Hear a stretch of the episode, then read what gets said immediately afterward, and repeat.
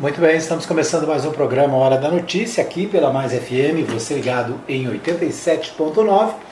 Você fica bem informado aqui na Mais FM. A Mais FM traz para você todos os dias de segunda a sexta-feira o programa Hora da Notícia com as principais informações do país, do estado e da cidade, né? E também, por que não dizer, notícias internacionais você fica bem informado aqui na Mais FM. Muito bom, nós estamos hoje na sexta-feira, né? Sexta-feira, dia 28 de maio de 2021. Então, né, o mês acabando e a gente aqui trazendo para você as principais notícias do dia. Bom, começamos com Bola na Rede. No Bola na Rede de hoje, Destaque para o Campeonato Brasileiro, né? o brasileiro que começa nesse final de semana. Aqui em Goiás, né? o Campeonato Goiano acabou. Né? Os times agora estão se preparando para as próximas competições. O Goiás e o Vila Nova participam da Série B do Campeonato Brasileiro, né? portanto, Goiás e Vila Nova são participantes da Série B. Na Série A, o representante goiano é o Atlético Clube Goianiense. O Atlético Clube Goianiense, aliás, que também está participando da Copa Sul-Americana, né? Então, o Atlético hoje é o time que está, vamos dizer assim, em maior destaque no estado de Goiás. Então, nesse final de semana começa o Brasileirão, né? Vamos acompanhar aí todas as emoções do Brasileirão, vamos ver o que acontece no Brasileirão de 2021 é, e especialmente a participação dos clubes goianos né, de 2000, nesse ano de 2021. É, o Atlético já tem estreia nesse final de semana né, e também na Série B os times é, goianos também têm partida. Por exemplo, o Vila Nova tem jogo hoje às 21h30 horas com o Botafogo, né? Então Vila Nova e Botafogo do Rio de Janeiro nesta nesta sexta-feira, né? Hoje, portanto, às 21h30. Hoje tem Brasil de Pelotas e Londrina, Guarani e Vitória. Esses jogos, o Brasil de Pelotas e Londrina às 16 horas, Guarani e Vitória da Bahia às 19 às 21h30 tem Vila Nova e Botafogo. Depois, deixa eu ver o que mais aqui que nós temos. Vasco da Gama e Operário é, amanhã às 11 horas. Né? Hoje tem Náutico e CSA às 21h30. Amanhã também, além de Vasco e Operário, às 11 horas. Às 16 horas tem CRB e Remo. Então, já algumas partidas aí da Série B. Então, a estreia do Vila Nova é hoje, né? O Vila Nova é, estreia contra o Botafogo do Rio de Janeiro. O Goiás joga, deixa eu ver aqui, o Goiás, o Goiás joga no domingo, acho que é domingo, contra o Sampaio Correia, né? Goiás, Sampaio Correia e Goiás. Aliás, é segunda-feira. Segunda-feira, Sampaio Correia e Goiás, às 20 horas, né? Então, aí começando já o Campeonato Brasileiro. Esse é Série B, né? Nós temos o Vila Nova e o Goiás já estreando. Aí o Vila Nova estreia hoje, né? Contra o Botafogo, então às 21h30. E o Goiás na segunda-feira estreia contra o Sampaio Correia lá no estádio do Sampaio Correia, né? Tá certo? Então é isso. O Campeonato Brasileiro começando, Série B está começando, a Série A também está começando e né, vamos acompanhar aí os times goianos no Campeonato Brasileiro. Tá ok? Então é isso aí, as informações do Bola na Rede hoje destacando Série A, Série B do Brasileirão que começa neste final de semana, né? Ok, vamos às principais notícias do dia, as principais informações é, do, da nossa pauta nacional, né? Relatos de atestados falsos para furar fila da vacina proliferam. Conselhos de medicina não registram nenhuma denúncia sequer no país. Então, o portal G1 destaca é, a proliferação, ou seja, a quantidade enorme de é, atestados falsos que estão sendo dados né, por médicos, às vezes é, por insistência dos, dos clientes, né? Os, os clientes querem o atestado, querem fazer a, a, a, vacina, né? querem vacinar para a Covid. Então são muitos os relatos de atestados falsos para furar a fila da, da vacina. Nas redes sociais, usuários dizem que familiares e amigos burlam regras para se vacinar contra a Covid-19. Médicos também relatam pressão para emitir atestado falso. Apesar disso, todos os 27 conselhos regionais de medicina dizem que não receberam qualquer denúncia e, portanto, também não abriram sindicâncias nem processos éticos. Profissionais dizem que a atitude pode resultar em penalidade para paciente e para médicos. Né? Então, é uma ação é, criminosa, né? O pedir, pedir e utilizar atestado falso é crime, né? Falsidade ideológica e pode levar a processo tanto a, o paciente que usa esse atestado como também o médico que assina esse atestado. Né? Então, esse é um, um, dos temas do portal UOL na manhã desta sexta-feira. É, vamos ver que temos mais. Dimas Covas, Dimas Covas expõe na CPI recusas de vacinas pelo governo e reclama de ataques ao Butantan e à China. Né? O diretor do Instituto desmentiu a CPI da Covid, é, desmentiu na CPI da Covid o ex-ministro Pazuello e afirmou que a posição de Bolsonaro contra a vacina interrompeu tratativas. Senadores falam em sabotagem à Coronavac. Né? Então, a, ontem foi dia de depoimento do Dimas Covas, o Dimas Covas, que é diretor do Instituto Butantan de São Paulo, né? E o Dimas Covas bem tranquilo, falando à comissão, né? Mesmo na pressão dos governistas, é, Dimas Covas bem contido, bem tranquilo, respondeu todas as perguntas feitas pelos senadores. E o diretor do Instituto Butantan, portanto, relatou à CPI nesta quinta-feira, dia 27, pelo menos três tentativas de ofertas da vacina Coronavac desenvolvida em parceria com o laboratório chinês Sinovac ao governo brasileiro antes de um contrato ser, ter sido firmado em janeiro deste ano. De acordo com Covas, o primeiro contato com o Instituto, do Instituto com o Ministério da Saúde se deu em julho de 2020, com novas tentativas até janeiro. Em meio às negociações, o presidente Jair Bolsonaro fez críticas ao imunizante e chegou a, a, a afirmar que não iria comprar vacina chinesa. Covas relatou que, após declarações contrárias à vacina, houve prejuízos na busca por voluntários, dificuldade na aquisição de matéria-prima matéria-prima para o imunizante e ataques contra o Instituto oriundo é, das redes sociais. Né? Segundo ele, se não houvesse o atraso, o Brasil poderia ter sido o primeiro país do mundo a iniciar a vacinação. Em 8 de dezembro, o Reino Unido aplicou a primeira dose do imunizante. A campanha brasileira teve início só em 17 de janeiro com a Coronavac. É, então, o Dimas Covas, né, dizendo que se o governo tivesse sido mais ágil, tivesse é, aceitado as propostas levadas pela, pelo Instituto Butantan, o Brasil poderia ter sido o primeiro país do mundo a vacinar contra a Covid-19. Né? Ao contrário disso, o governo protelou, é, adiou a, a, a, o atendimento, né?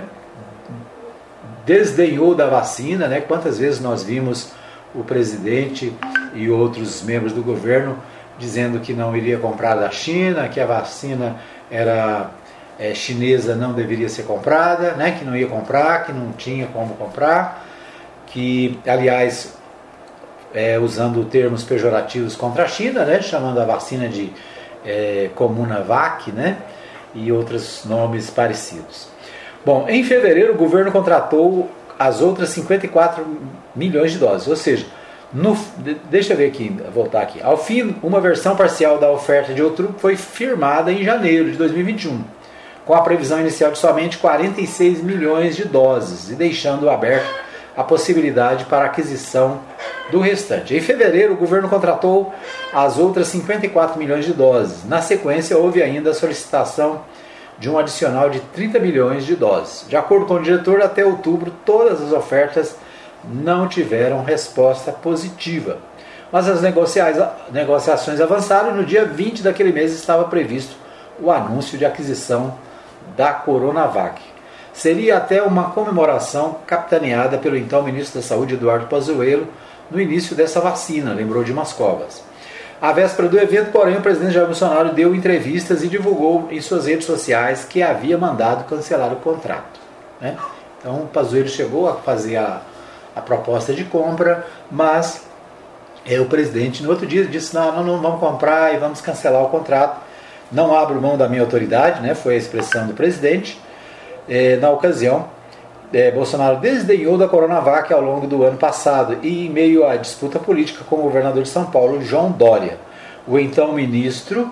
É, o então ministro Pazuello, na sequência, gravou um vídeo ao lado do presidente Bolsonaro, que, no qual dizia: é simples assim, um manda e o outro obedece. Então, esses, é, todos esses temas tratados ontem na CPI da Covid-19 no Senado Federal, né? e o Dimas Covas, diretor do Instituto Butantan, né, deixou bem claro que o governo em 2020 adiou, protelou, ignorou as propostas, não quis comprar a vacina. Se tivesse feito no tempo correto, o Brasil seria o primeiro a vacinar no mundo, né? antes mesmo do da Inglaterra, que foi a primeira a dar início à vacinação. Todos se lembram, né, o governador do estado de São Paulo, João Dória, insistiu na produção da vacina Coronavac e é, se não fosse a ação do governador de São Paulo, né, nós não teríamos vacina até hoje. Porque se dependesse do governo federal, a Coronavac não seria feita no Brasil, não seria usada no Brasil. Né? No entanto, a Coronavac é que foi a vacina utilizada pelos brasileiros né, e, vamos dizer assim, salvou a situação. Né? Se não fosse a insistência do governador de São Paulo, João Dória, do PSDB, de fazer a vacina, de financiar o Instituto Butantan, de apoiar o Butantan para fazer a vacina, nós certamente não teríamos vacinas. Bom, Bolsonaro aciona o Supremo Tribunal Federal contra três decretos estaduais que impõem restrições a fim de conter a Covid. Por meio da Advocacia Geral da União, o presidente tenta derrubar decretos dos governos de Pernambuco, Paraná e Rio Grande do Norte. O, presidente Jair Bolsonaro voltou nesta quinta-feira, dia 27, a acionar o Supremo Tribunal Federal, o STF, contra medidas determinadas por governadores de estados para evitar a expansão da Covid, como o lockdown e o toque de recolher. A ação direta de inconstitucionalidade pede a suspensão dos decretos dos, dos três estados, Pernambuco, Ceará Pernambuco, Paraná e Rio Grande do Norte. A, a, a Advocacia Geral da União, é através né, da Advocacia Geral da União, Bolsonaro questionou se estão de acordo com a Constituição as normas adotadas por esses governos para restringir a, a circulação de pessoas como forma de evitar a circulação do coronavírus, que transmite a doença. Ou seja, o presidente vai ao Supremo Tribunal contra os governadores que estão tentando controlar a Covid. Nós vimos aqui em Goiás, né, o governador Caiado fez decretos, parou o comércio, sofreu muita pressão, depois cedeu, depois teve que fechar de novo. E alguns estados né, têm decretos atua, atualmente é, fazendo restrição para que as pessoas fiquem na, na rua, para que as pessoas né, é, fazem, façam a proliferação do vírus. E o presidente, né, numa posição clara contra as atitudes dos governadores, vai ao Supremo Tribunal Federal é, propor ação para tentar é, cancelar os decretos, né, questionando a ação dos governadores né, que só fazem decreto pressionados pela situação. Né? Em último caso, nós vimos aqui em Goiás, nós vimos aqui em Anápolis, a situação de Anápolis, né, que é, hoje praticamente está tudo aberto, tudo liberado, né, com exceção das escolas que não voltaram ainda, mas que em breve deve voltar após a vacinação dos professores. Né, então a gente vê o que? A, a dificuldade do gestor, seja ele prefeito ou governador, para tomar atitude, né? porque se deixa tudo aberto, a proliferação do vírus é grande, os hospitais não comportam, as UTIs não existem suficientes. Se por outro lado fecham, né, se tentam controlar, aí tem os opositores, no caso o próprio presidente da República, que vai à justiça contra as medidas de contenção é, de proliferação do vírus. O portal UOL destaca o seguinte: documentos do Planalto entregues à CPI mostram 24 reuniões com atuação de ministério paralelo na gestão da pandemia. Para o grupo majoritário da CPI, pessoas aconselhavam Bolsonaro fora da estrutura do Ministério da Saúde. Os documentos da Casa Civil entregues à CPI da Covid mostram que pessoas apontadas como integrantes de um ministério paralelo da Saúde no Planalto participaram de pelo menos 24 reuniões para tratar de estratégias do governo no combate à pandemia. Segundo senadores independentes e de oposição da CPI, o Ministério Paralelo seria um grupo de aconselhamento do presidente Jair Bolsonaro fora da estrutura do Ministério da Saúde. O material remetido à CPI da Covid trata de informações solicitadas to sobre todas as reuniões que tiveram como pauta o tema relacionado à pandemia da Covid-19. Bolsonaro não esteve em seis delas, mas todas ocorreram no Palácio do Planalto e no Palácio da Alvorada.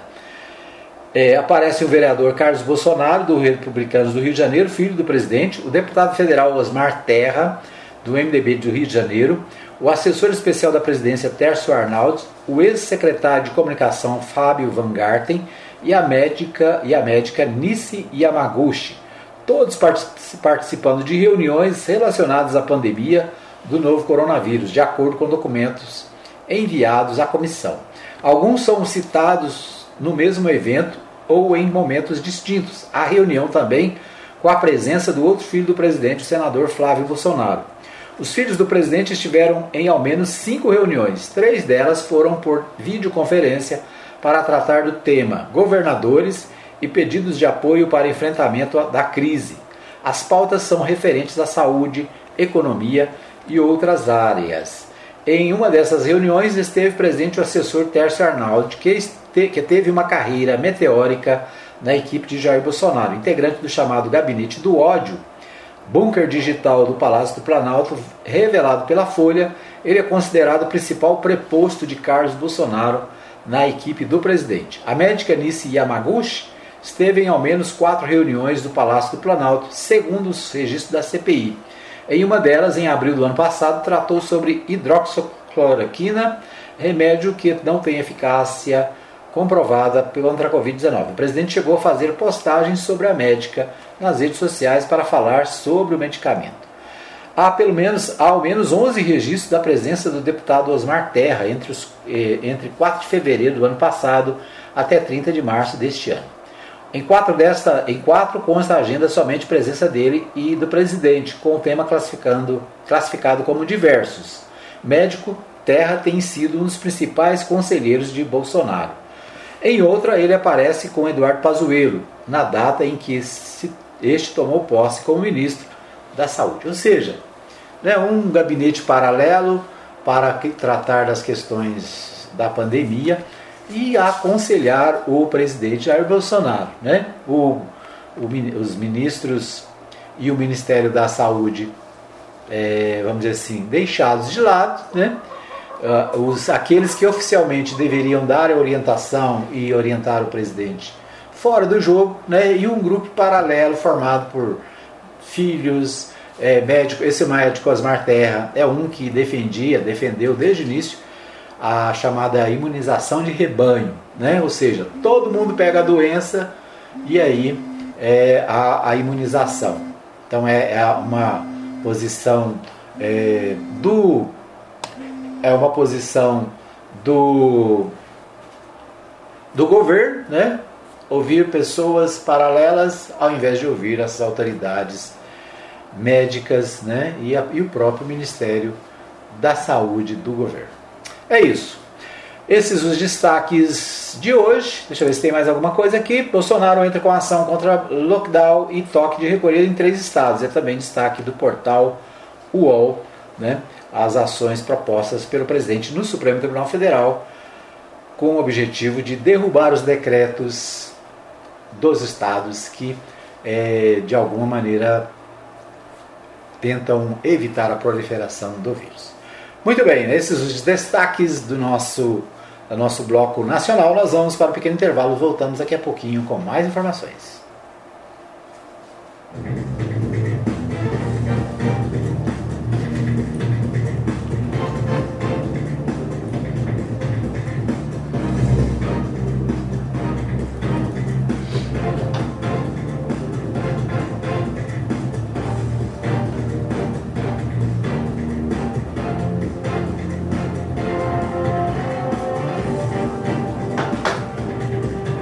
Muito bem, estamos de volta para o segundo bloco do programa Hora da Notícia. Você acompanha pelo web rádio Mais Gospel, você acompanha também pela Mais FM 87.9, você acompanha nos aplicativos e também, é claro, você acompanha na nossa live pelo Facebook. Né? Obrigado ao carinho de todos que estão conosco. A dona Maria Celina, minha mãe, está acompanhando na Vila Goiás. Né? A Maria Nova Silva está também conectada. Deixa eu ver quem mais está aqui. A Maria Santos.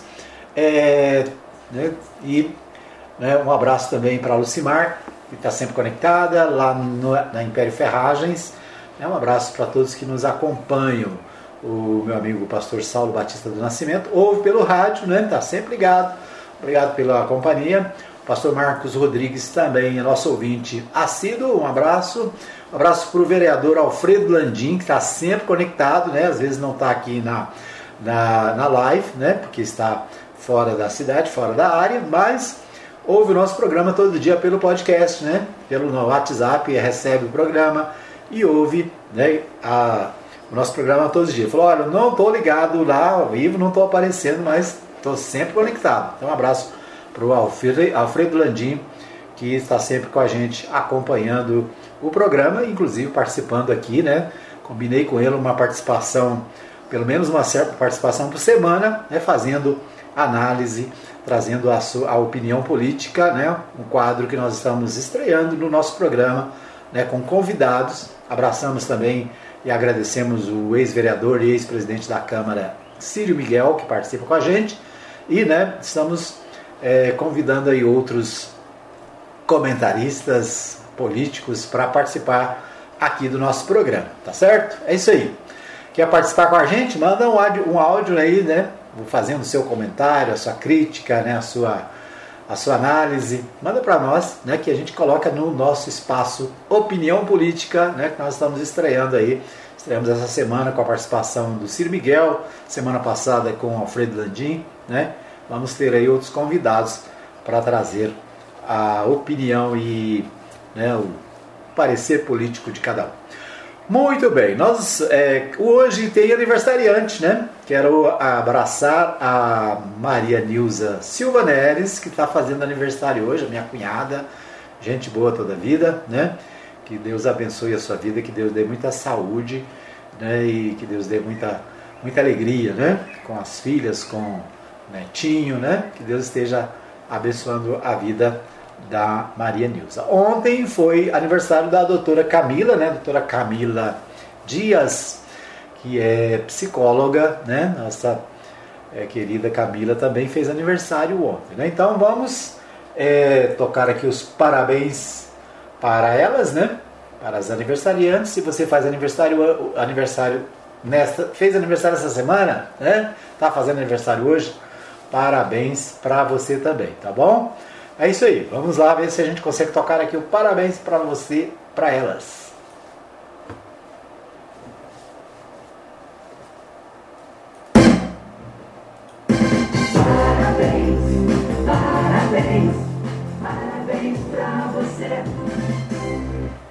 Muito bem, né? Então aí tá o parabéns. Parabéns para você, para Maria Nilza e para Camila. Né? Que Deus abençoe vocês, que Deus dê muita saúde, muita paz, muita alegria. Né?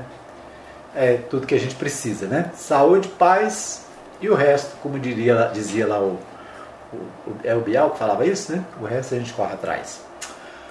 Muito bom. Nós vamos a Goiânia com o Libório Santos. O Libório Santos traz para a gente os principais destaques da capital goiana, do estado de Goiás, aqui no programa Hora da Notícia. Vamos a Goiânia com Libório Santos. FAEG comemora 70 anos de luta ao lado do homem do campo. Apreendido em Goiânia, adolescente que planejava promover massacre em escola. Projeto propõe maiores facilidades na adoção de crianças. Eu sou Libório Santos, hoje é dia 28 de maio, sexta-feira. Esses são nossos destaques.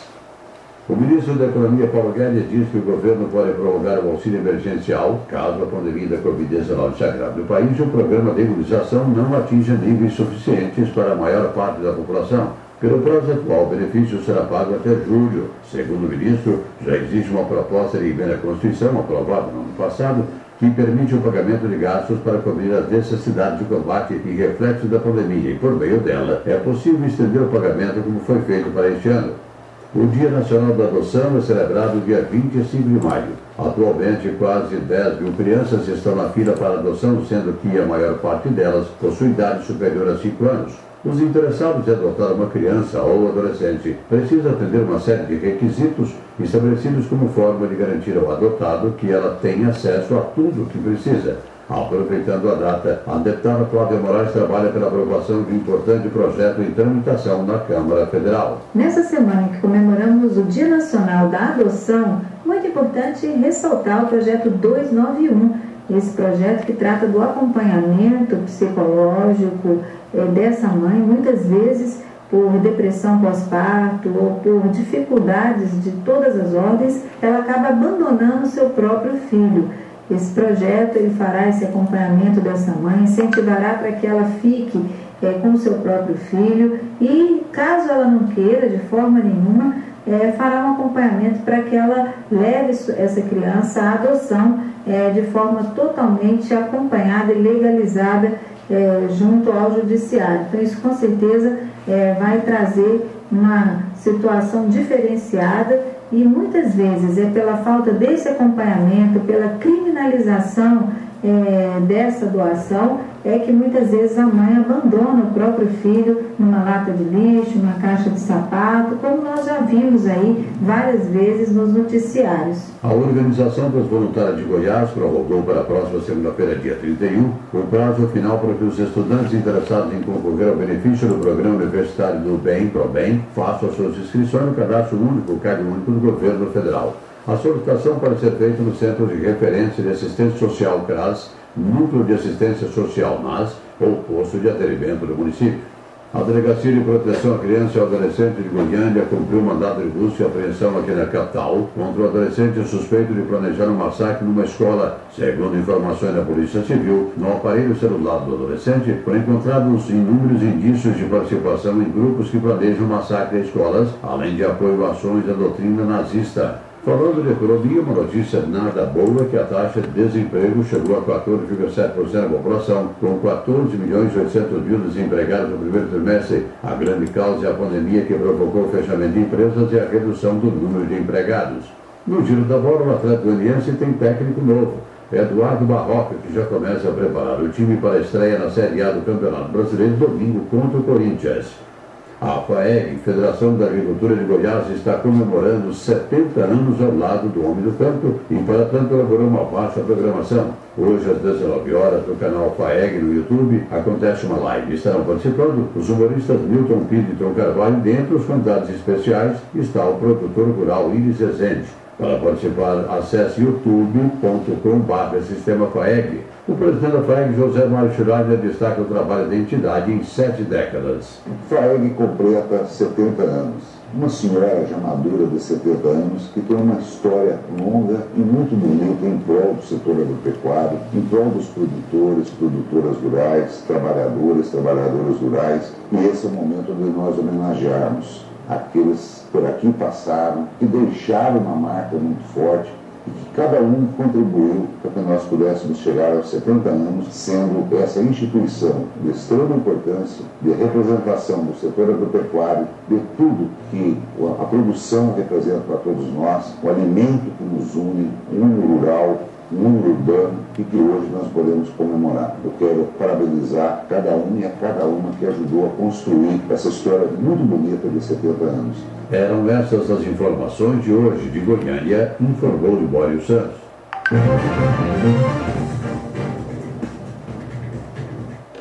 Muito bem, nós ouvimos aí então o Libório Santos trazendo as principais informações, principais notícias de Goiânia, né, os destaques é, do Libório Santo. Libório Santos é, trazendo né, as principais informações da capital. É, o, um destaque né, para o projeto da deputada Flávia Moraes, que propõe facilidades para a adoção de crianças. Né, um destaque importante. Né, a adoção é um negócio complicado, difícil, né, e é, é uma iniciativa importante, interessante, né, que nós vamos acompanhar aqui no programa, né, esse projeto de lei da deputada Flávia Moraes. Bom, quero abraçar a minha amiga Maria Santos, que também está conectada. Obrigado para Maria Santos lá no Jundiaí. Está no Jundiaí ou está em casa, né? Não sei como é que está aí ó, o, o, o, home office, não sei se está trabalhando em casa, né? Mas a Maria Santos sempre ligada. Um abraço para Maria.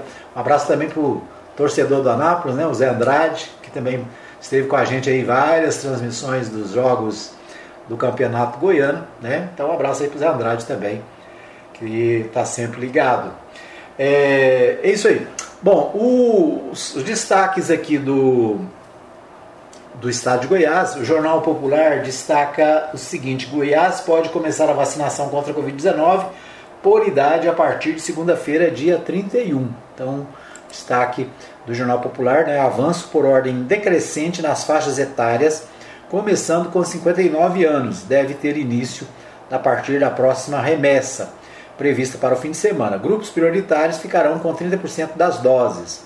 Em Goiânia, a prefeitura avalia retomar restrições no comércio. Né? Então, é, o Jornal Popular destacando a vacinação da população geral por faixa etária decrescente, decrescente nos municípios goianos, que deve começar nessa segunda-feira é, aqui, na, aqui em Goiás. Né? Interessante porque estava vindo a vacinação por idade, né?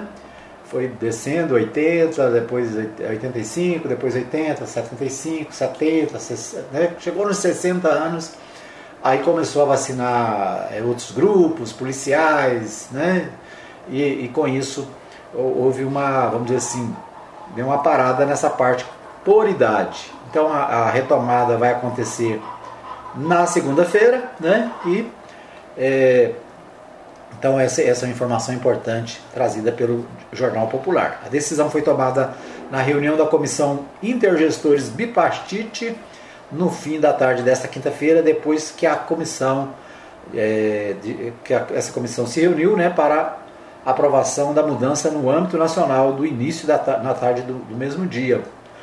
A proposta foi feita pelo Conselho Nacional de Secretários de Saúde, CONAS, com o apoio do Conselho Nacional de Secretarias Municipais de Saúde CONASENS para o Ministério da Saúde. A discussão sobre o assunto vinha ocorrendo havia uma semana. Um dos principais articuladores da proposta foi o titular da Secretaria do Estado de Goiás, o Ismael Alexandrino. Não tem mais motivo para a gente ter dose parada, aponta Alexandrino. Né? Então, é, não tem motivo para ficar estocando dose, né?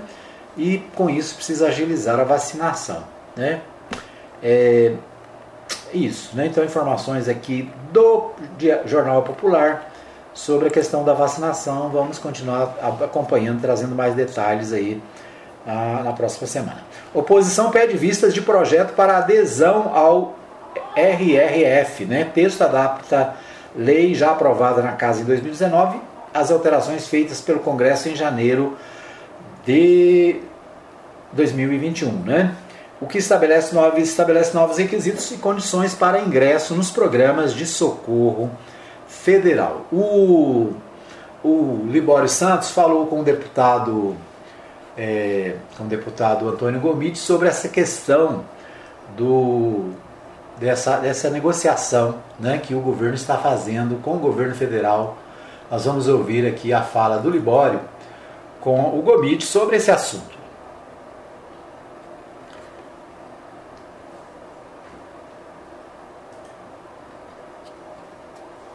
Regime de recuperação fiscal pelo governo de Goiás a proposta de emenda constitucional do Poder Executivo já chegou à Assembleia Legislativa, mas ainda não foi lida em plenário, que deve ocorrer em breve. Com a medida, o governo pretende renegociar dívidas para com a União, mas para tanto terá que assumir o compromisso de corte de gastos e redução de outras ações até o ano 2031. Antônio Gomide justifica sua posição. É importante entender que esse regime de recuperação fiscal que o governador Ronaldo Caiado tanto insiste em entrar, ele não se trata de um perdão de dívida com a União. Né? E sim, nós estamos vendo aí uma suspensão do pagamento das parcelas por até seis anos, até nove anos, como está sendo colocado é, posteriormente, e em algum momento, claro, esse valor vai ter que ser pago, é, já que vai ter e vai ficar esse salto devedor.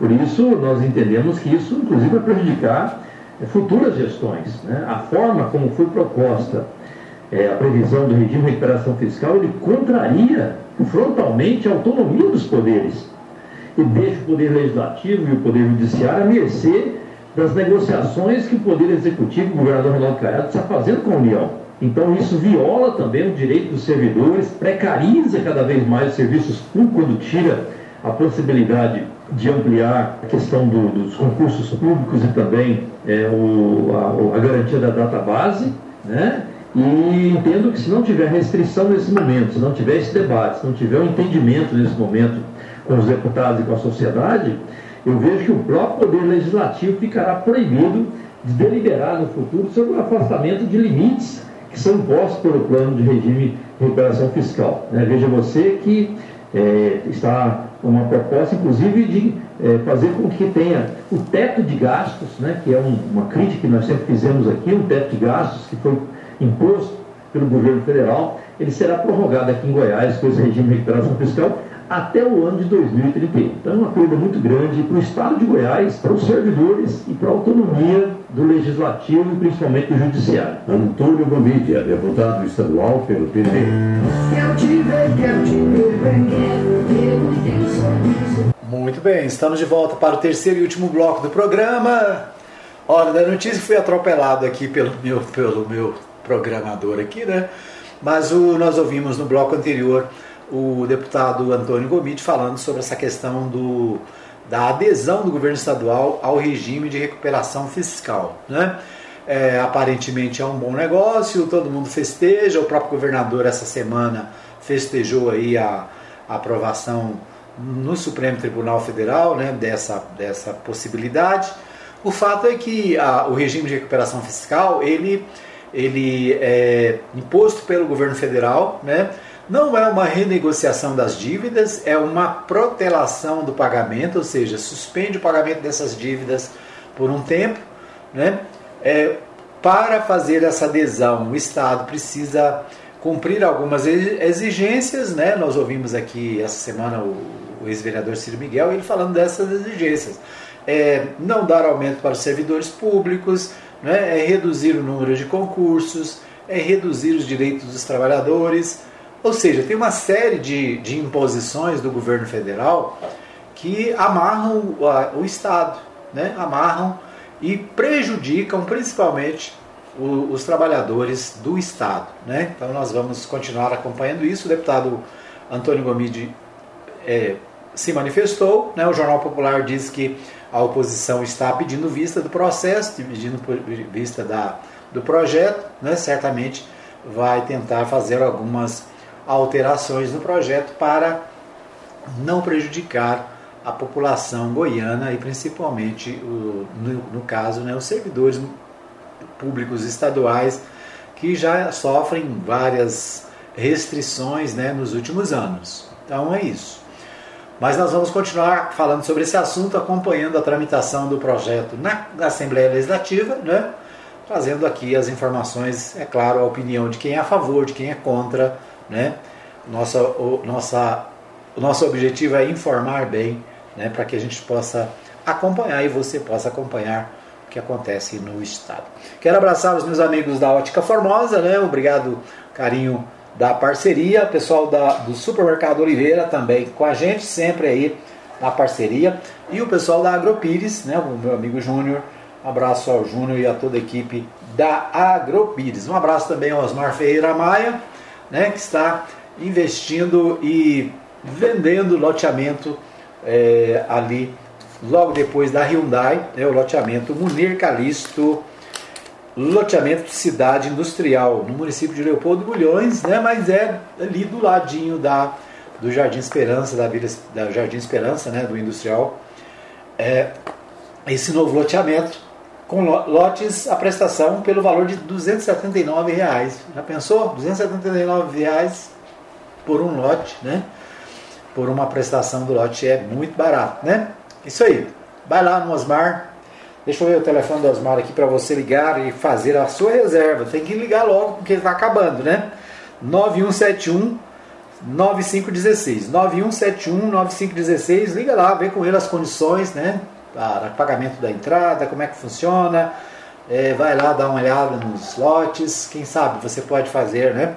Construir a sua casa é, ali, bem pertinho do Daia e fazer um bom negócio, tá bom? Isso aí. Bom, é, no nosso destaque do terceiro bloco, o Libório Santos falou com o pessoal do Senar em Goiânia e traz informações sobre um curso que vai acontecer aqui em Anápolis, né? E nós vamos ouvir o Libório Santos que fez uma entrevista especial para a Rádio Mais FM com o pessoal do Senar. Só um minutinho que a gente já vai ouvir o Libório.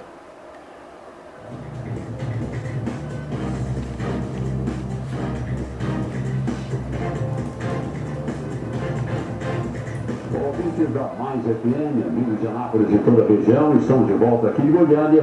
Temos uma notícia muito importante para vocês. Falo aqui do Senado. O Senado é o Serviço Nacional de Aprendizagem Rural. O nosso convidado é o Leonardo Furquim, ele que é gerente de formação profissional rural do Senado. Reunião da Mais FM, viu, Furquim, muito obrigado aqui pela participação. E eu gostaria que você desse detalhes para a gente sobre a realização de mais um curso do Senado em Anápolis. Olá pessoal de Anápolis e todos os ouvintes da Mais FM. O Senar Goiás, em parceria com o Sindicato Rural de Anápolis, realizarão entre os dias 31 de maio e 2 de junho o curso de hidroponia. E é um curso gratuito, com vagas limitadas de 3 dias, recebe um certificado de 24 horas e tem que ter pelo menos 18 anos, tem que ter mais de 18 anos para poder participar. O que, que você vai ver nesse curso? É, a calibração e a aferição dos equipamentos, como é que é a colheita e pós-colheita de produtos oriundos da hidroponia, os princípios do cultivo hidropônico, as estruturas do cultivo protegido, sistemas de cultivo hidropônico, produção de mudas, produção da bancada hidropônica, preparo de solução nutritiva e identificação e controle de pragas e doenças. Quais são uh, os principais produtos produzidos através dessa técnica da hidroponia? Então, o principal material que você produz são as folhosas, né? principal alface, hortelã, rúcula, mas também se produz é, morango, é, tomate, então o cultivo te dá a possibilidade de se expandir essa atuação e como resultado do curso você aprende a montar uma bancada de hidroponia com madeira e cano PVC. Então como material alternativo você pode ter uma hidroponia no fundo da sua casa e, quem sabe, se tornar uma fonte de renda para você posteriormente. E as pessoas que estão interessadas em participar do curso, como devem proceder? Basta procurar o Sindicato Rural de Anápolis, o curso começa dia 31 de maio, então você tem que procurar o sindicato antes dessa data para solicitar sua vaga, porque as vagas são limitadas. Bom, obrigado pela participação, Renato. Obrigado, até mais. Obrigado pela participação, Leonardo Furquim, gerente de formação profissional rural do Senado Goiás, você já tomou todas as anotações devidas, é dia 31 de maio a 2 de junho, em Anápolis, curso de hidroponia. Eram essas as informações de agora aqui em Goiânia, aqui no Senado Goiás, de Santos para Mais FM.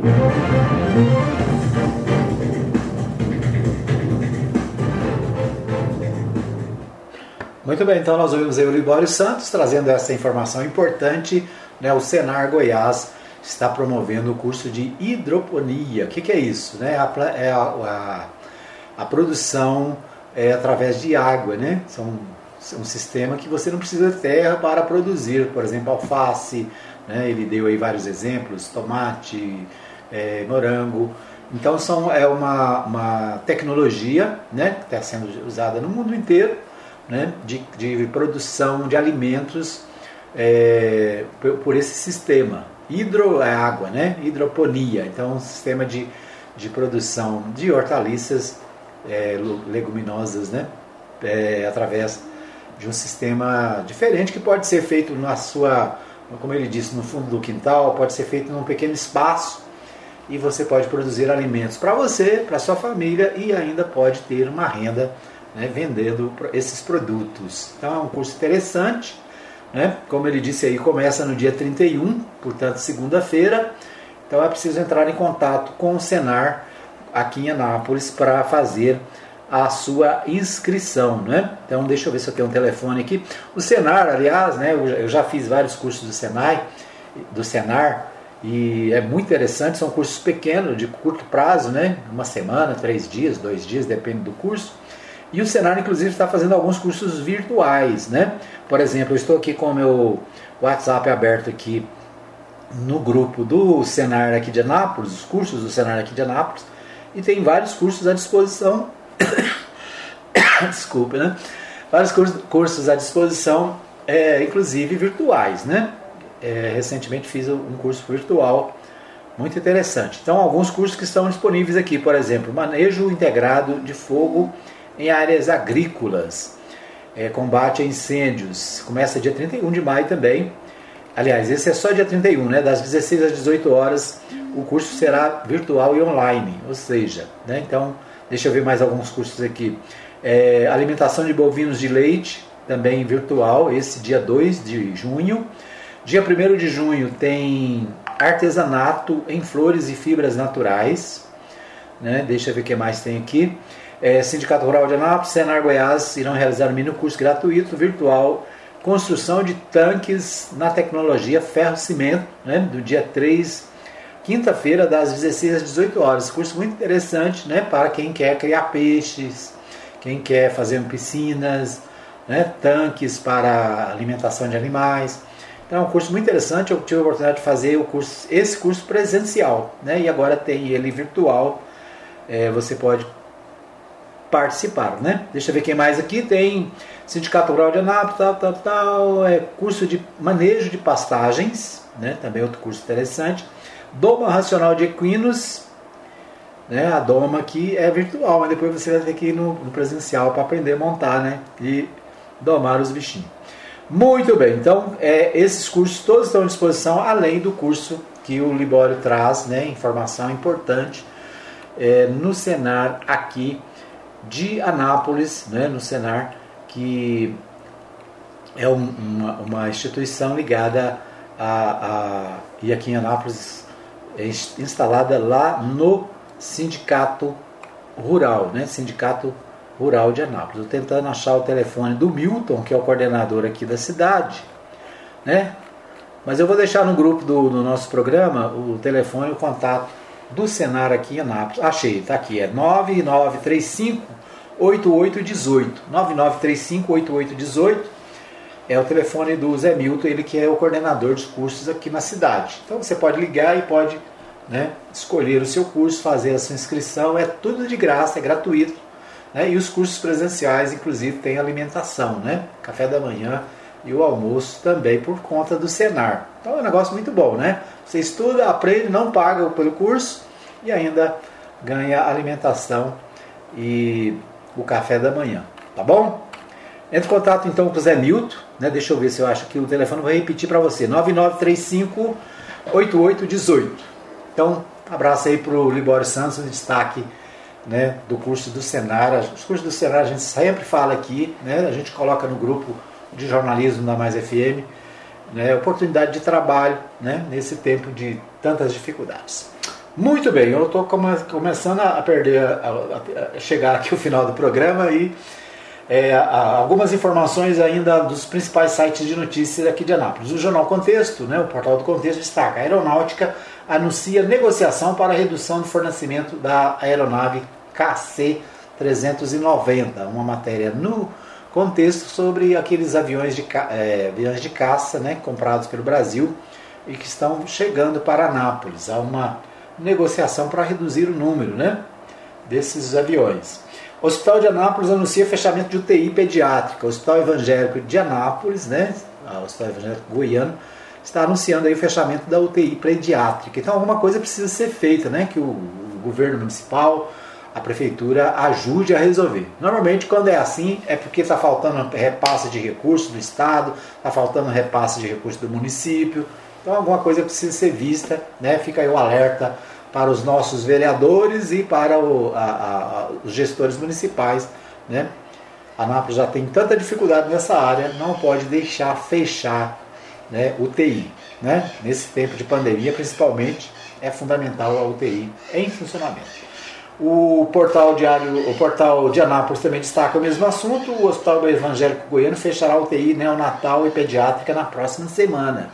Então é notícia. O portal Anápolis fala da, do asilo de idosos, né, sobre, que sofre surto de Covid-19 em Anápolis, chamado é ali é, auxílio dos, dos, velhos, né, asilo dos velhos ali na no Jundiaí, né, é, tem enfrentado dificuldades aí com a pandemia. Muito bem, nosso tempo está esgotado. Quero agradecer a você pela participação, obrigado pelo carinho da audiência. Gostou do programa? Compartilha, né? Nós convidamos você a conhecer também o nosso podcast no Spotify. O programa está à disposição. Daqui a pouquinho a gente coloca à disposição o programa também no podcast, né? Da, do Spotify. Um abraço para você, obrigado pelo carinho da audiência. A gente volta na segunda-feira, se Deus quiser, com mais informações, mais notícias aqui no programa Hora da Notícia. Obrigado, um abraço a todos que nos acompanham, bom final de semana, né? Que Deus abençoe a todos e se cuide, né? Não participe de grandes reuniões, evite aglomerações, use o álcool gel e tudo aquilo que você já sabe, né? Tá bom? Bom final de semana, Deus abençoe a todos.